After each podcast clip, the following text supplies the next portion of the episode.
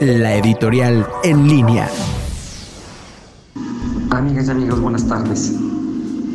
La Comisión Federal de Electricidad es un monopolio, es una empresa estatal y en los últimos 20 años ha dejado de hacer inversiones para poder hacer crecer su capacidad instalada, pero también ha crecido en una eh, dinámica mayor la necesidad de tener energía por parte de las empresas y de los ciudadanos.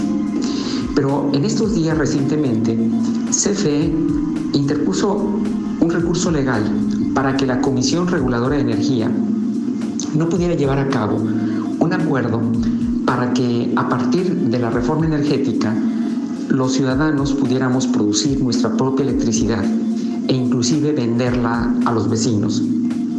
Usted me preguntará, bueno, eh, nosotros apenas alcanzamos a pagar la luz, ¿cómo podemos producir electricidad?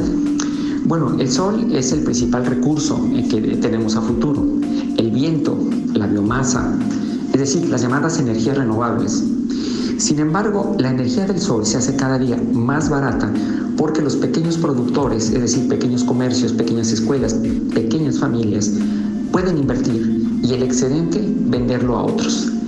Esto que ahora ya no permite, o por lo menos todo indica que no permitirá la Comisión Federal de Electricidad, es en mi opinión una mala noticia, porque así podríamos evitar la quema de combustible fósil, que es el que básicamente utiliza CFE en las termoeléctricas y en las em, turbinas de gas.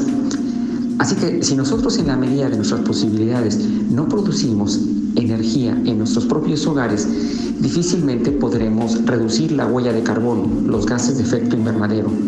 Así que no son buenas noticias, en mi opinión, que la ley nos vaya a impedir a que los ciudadanos, como en todo el mundo, produzcan su propia electricidad y dejen de pagarle a la Comisión Federal de Electricidad, es decir, a las empresas en cada país. No es solamente el dejar de pagar, ya que nos ahorremos usted y yo por tener energías renovables limpias y baratas, sino al final de cuentas es que no podremos detener la contaminación ambiental.